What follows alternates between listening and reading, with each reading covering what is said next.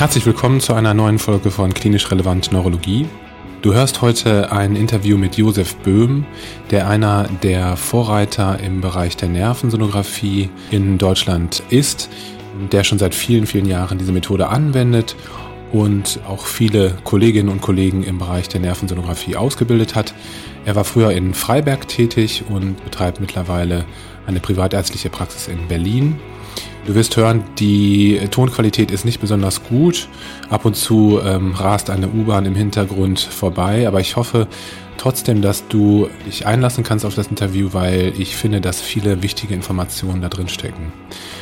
Die Bedeutung der Nervensonographie wird, glaube ich, immer noch von uns Neurologen unterschätzt und wir sollten uns mit dieser Methode viel mehr auseinandersetzen. Ich wünsche dir viel Spaß beim Zuhören. Herr Böhm, vielen, vielen Dank für Ihre Zeit. Wir sind hier in Berlin in der großen neurologischen Praxis. Sie sind ähm, jemand, der schon seit vielen, vielen Jahren Neurosonologie betreibt, also Nervenultraschall betreibt. Wie sind Sie zu der Nervenultraschalluntersuchung gekommen und wie lange machen Sie das schon? Ich mache das seit äh, 2006.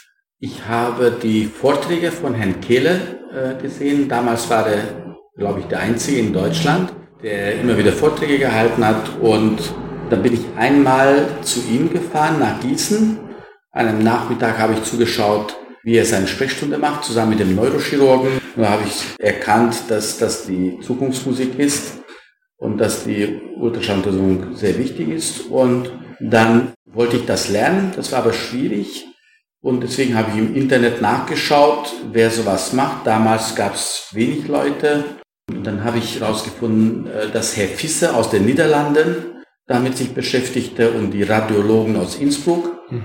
Und so bin ich zuerst zu Herrn Fisser drei Tage gefahren und zu Herrn Beckmann. Die waren äh, in Tilburg und der Herr Beckmann war in, ich glaube, Herr Lehn hieß der, der, Ort. Ein Tag war ich nur bei ihm, aber der hatte kein gutes Gerät. Also bei Herrn Beckmann habe ich gar nichts mehr groß äh, was gemacht, sondern nur noch uns unterhalten. Aber die zwei Tage bei Herrn Fisser haben ausgereicht, um zu sehen, wie er Medianus ulnaris untersucht, dann bin ich zu den Radiologen gegangen nach Innsbruck mehrmals und da habe ich gesehen, wie gut sie das schon damals konnten. Und dann äh, habe ich das selbst geübt und äh, so peu à peu habe ich mich angearbeitet und dann habe ich relativ rasch schon ein paar Jahre später angefangen, in Freiberg Ultraschallkurse zu machen.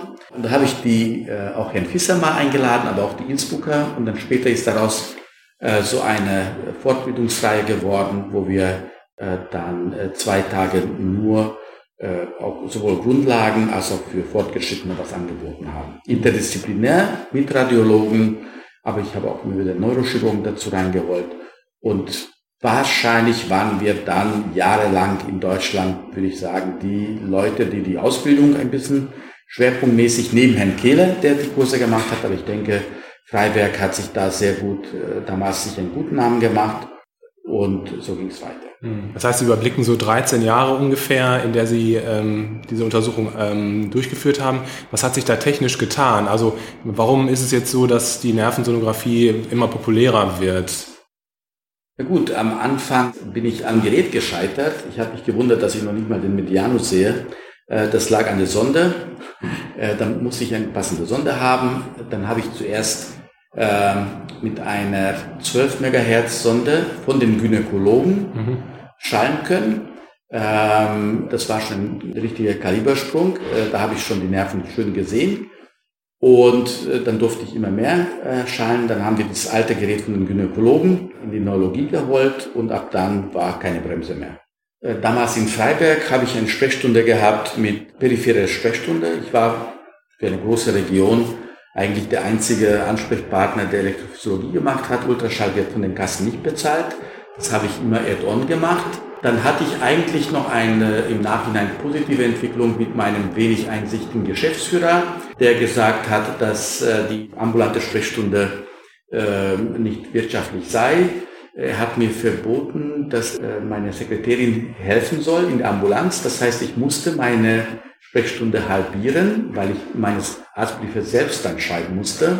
Und dann habe ich die Entscheidung getroffen, dass ich dann nur noch periphere Nerven untersuche und alle komplizierteren Sachen, Radikulopathien, Und äh, ja, wie gesagt, mein Geschäftsführer äh, mich dazu dann fokussieren lassen. Zwangsweise habe ich dann äh, die äh, leichter zu schreibende Briefe vorgezogen und äh, dadurch habe ich meinen Schwerpunkt entwickeln können. Also als ich dann wegging aus Freiberg, äh, kann ich noch als Anekdote erzählen, habe ich mich bei ihm bedankt, dass er für meinen neuen Weg doch äh, äh ungewollt äh, wichtige äh, Impulse gegeben hat.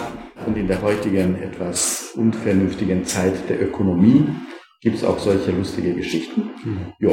Und dann äh, habe ich ein, von den Sonden her äh, später in Freiberg schon mit 18 Megahertz untersuchen können. Und hier in äh, Berlin äh, ab 2016 habe ich anfangs an drei Stellen gearbeitet, weil die Praxis noch nicht losging. Und da habe ich schon reine Nervensonographie-Sprechstunden in Freiberg, freitags, ich glaube montags und äh, in Dresden äh, gelegentlich gehabt und dann in Berlin hier am Hackischen Markt geschaltet. Ähm, habe ich äh, mit einem mobilen Gerät gearbeitet. Mhm. Äh, dort hatte ich auch eine 22 MHz Sonde für die Oberflächennerven. Und in meiner eigenen Praxis jetzt äh, habe ich ein High-End-Gerät, wo ich mit einer 11 MHz Sonde, aber die bis 14 geht und mit einer 20 MHz arbeite und damit kann ich das sehr gut jetzt äh, alles abdecken. Inzwischen gibt es auch die 24 MHz Sonden von Toshiba, die sind sehr gute Sonden für spezielle Fragestellungen. Aber so in meiner Routine komme ich mit meinem jetzigen Gerät sehr gut aus. Hm. Für jemanden, der das nicht in seiner klinischen Routine macht, Nervensonographie, wo sehen Sie den Stellenwert von der Untersuchung jetzt betrachtet äh, zu den Aussagen von Elektroneurographie und Elektromyographie? Also ich denke, wenn jemand nur ab und zu versucht, Nervenschall zu machen, wird Schwierigkeiten haben. Mhm. Also ich denke, die Nervensonographie muss man in die periphere Sprechstunde integrieren. Mhm. Eigentlich sind dort am besten die elektrophysiologisch Tätigen aufgehoben. Ich kann auch dazu sagen, da kam äh, zu mir aus Ungarn hospitieren Kollegen, die Duplex gemacht haben. Von denen macht das heute keiner mehr. Mhm. Und die Kollegen, die die Elektrophysiologie gemacht hat, die keine Ahnung damals noch vom Ultraschall hatte, und die ist jetzt eine der Top-Leute, die überall publiziert. Ist völlig klar, das muss jemand machen, der die peripheren Nerven kennt, macht die Elektrophysiologie und dann ergänzend den Schall. Und diejenigen, die auf den Geschmack gekommen sind, die wollen das nicht mehr aufgeben. Mhm. Und man muss beide Methoden anwenden. Aber wichtig ist diese Schwerpunktbildung. Ich sehe immer wieder dann Patienten, die aus Kliniken kommen oder von niedergelassen, die ab und zu mal schallen. Und deswegen habe ich, muss ich ein bisschen schmunzeln, eine hohe Quote an positiven Zweitmeinungen, weil einfach jeden Tag periphere untersuchen. Das ist unser Schwerpunkt. Also ich denke, das muss man häufig machen und in den äh, täglichen Ablauf integrieren. Das heißt, verstehe Sie richtig, also ähm, alleine betrachtet äh, bringt uns die Nervensonographie jetzt auch nicht viel, nicht. sondern es ist immer im Kontext zu sehen mit der Klinik, mit der Elektroneurographie und der Elektromyographie. Genau, also es gibt äh, sicherlich ziemlich viele Fragestellungen, wo allein dann der Ultraschall die Diagnose. Äh, dann stellen wird. Ja. Genauso umgekehrt gibt es äh, Sachen, wo die Elektrophysiologie allein uns zum Ziel führt. Vielleicht können Sie ähm, kurz ein paar ähm, klassische Beispiele nennen, wo jetzt, sage ich mal, die Nervensonographie den entscheidenden Hinweis gibt für die Diagnose. Bei welchen Erkrankungen wäre das typischerweise der Fall?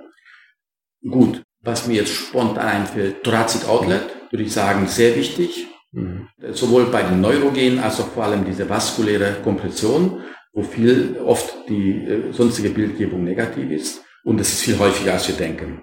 Es gibt also sehr viele Reizerscheinungen, wo keine persistenten Ausfälle sind. Unklare Lokalisationen, ja, also Nervenschädigung, die Elektrophysiologie gibt keine richtige Höhenlokalisation. Dann kann man mit Ultraschall genau die Höhe sagen. Ich würde sagen, die ganze Immunneuropathie, weil da hilft die Sonographie äh, nachzuweisen, ob das generalisiertes Muster ist, asymmetrisch ist vielleicht sogar proximale Läsionen, wo sie mit Elektrophysiologie nicht weiterkommen oder Plexusläsionen. Dann äh, Folgezustände nach Plexusneuritis, wenn sie eine Mononeuropathie entwickeln und dann als Komplikation Konstriktion, Torsion haben. Ist zwar selten, aber dann sehr hilfreich. Dann jegliche Kompressionsneuropathien, die ein bisschen atypisch sind, schwierig sind, angefangen von Meralgie. Also Meralgie diagnostiziere ich häufig per Schall ich sehe die lokale Pathologie und kann gleich direkt perineural spitzen. Also das geht viel schneller als die Elektrophysiologie. Natürlich versucht man auch die Elektrophysiologie, äh, das ist auch wichtig, aber häufig hat man da Schwierigkeiten, wenn eine dick ist und technisch nicht weiterkommt. Mhm. Äh, so als Beispiel. Dann äh, wichtig sind die Trauma, Traumatologie, ganz schnell die Entscheidung, was ist da passiert. Ist da primäre Nervenschädigung, ist der Nerv durchtrennt oder ist das nur überdehnt? sekundäre Komplikationen durch OP-Naht, durch OP-Material oder irgendwelche Kalusbildung. Das sehen Sie im Schall und da können Sie sehr genau äh, dann Tipps geben, äh, wie die Vorgehensweise ist. Also äh, wenn Sie äh, häufig sehen Sie ganz schwere klinische Bilder und Sie sehen aber der Nerv ist intakt bis auf die Langstrecke Ihrer Schwellung, dann wissen Sie abwarten, abwarten und äh, nicht in Panik fallen, nicht Revision gleich empfehlen, äh, sondern äh, in Ruhe dann die Elektrophysiologie abwarten, ob die Renovation kommt mhm. und ähm, dann sehen Sie dann auch Monate später, dass die Regeneration beginnt. Und wenn die den Patienten nach einem Jahr sehen, dann sehen Sie die deutliche Besserung. Das heißt, die primäre Entscheidung war richtig. Das ist äh, wichtig bei Traumata sehr früh einzusetzen. Ich denke, Radialislähmung. Ich wundere mich, dass das nicht in den Leitlinien steht. Jede Radialislähmung würde ich äh, schallen und dann sehen, was ist da los, gerade nach traumatischen Läsionen, weil entweder werden sie äh, revidiert, obwohl da kein Sinn ist, weil die einfach nur überdehnt sind, oder die werden nicht revidiert und die haben aber von Anfang an schwere segmentale Schädigungen, wo sie dann durch eine OP äh, eine äh, bessere Regeneration dann begünstigen würden.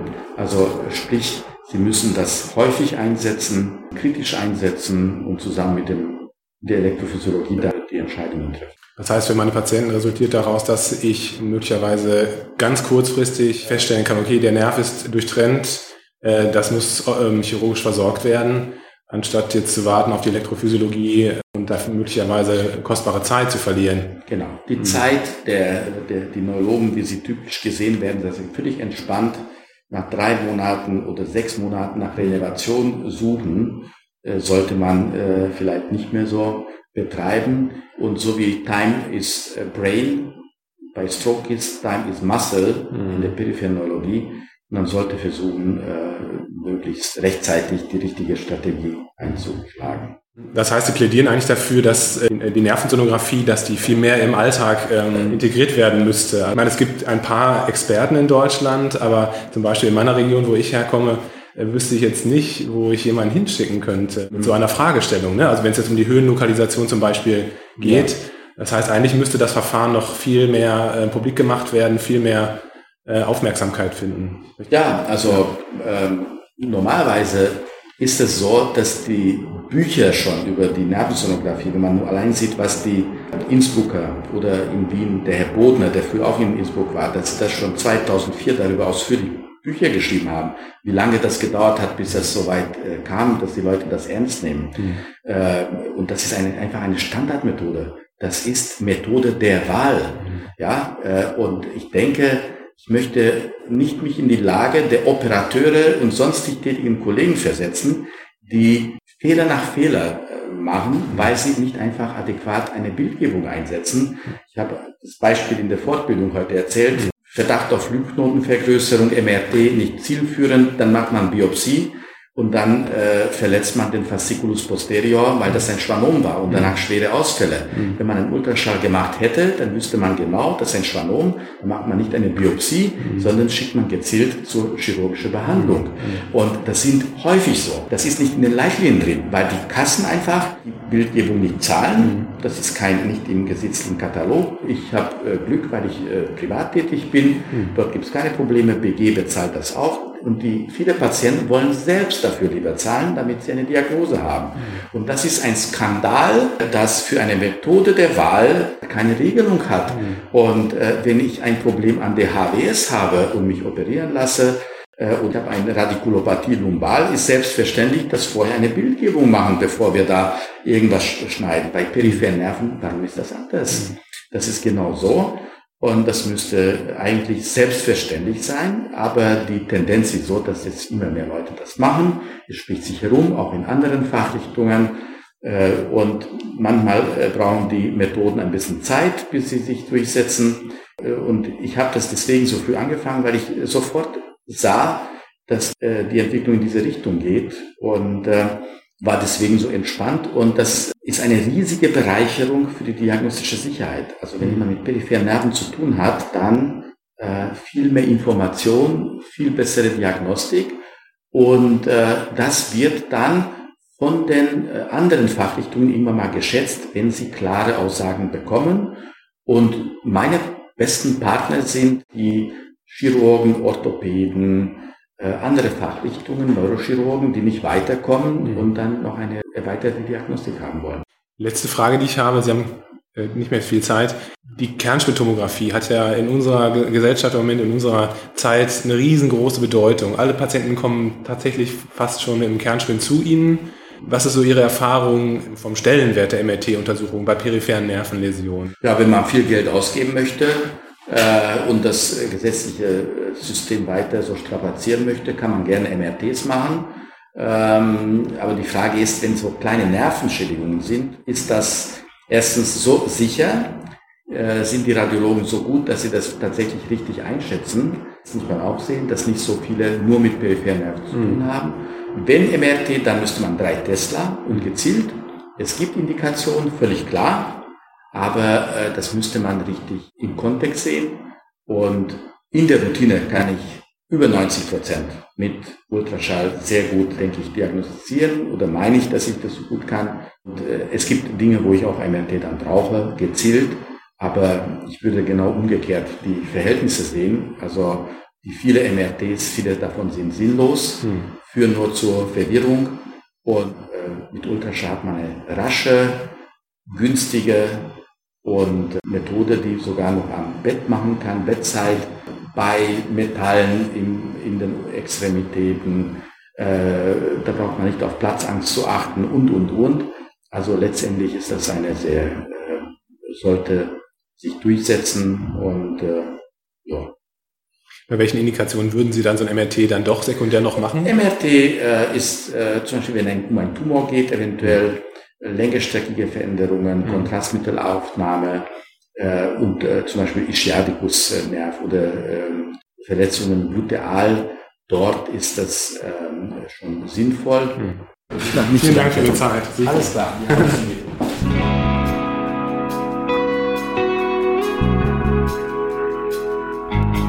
Vielen Dank fürs Zuhören. Ich hoffe, du fandest dieses Interview und das Thema Nervensonographie an sich genauso spannend wie ich. Vielleicht hast du ja die Gelegenheit, demnächst mal mit dem Ultraschallgerät ein paar Nerven zu schallen bei deinen Patienten. Ich würde mich freuen, wenn du das Interview teilen würdest mit deinen Kolleginnen und Kollegen, falls es dir gefallen hat. Und äh, am Schluss immer der Aufruf an euch, wenn ihr Lust habt, mal mitzumachen bei Klinisch Relevant, wenn ihr ein spannendes Thema habt oder einen spannenden Interviewpartner kennt, dann meldet euch bitte bei uns unter kontakt.klinisch-relevant.de. Vielen Dank und bis zum nächsten Mal. Ciao.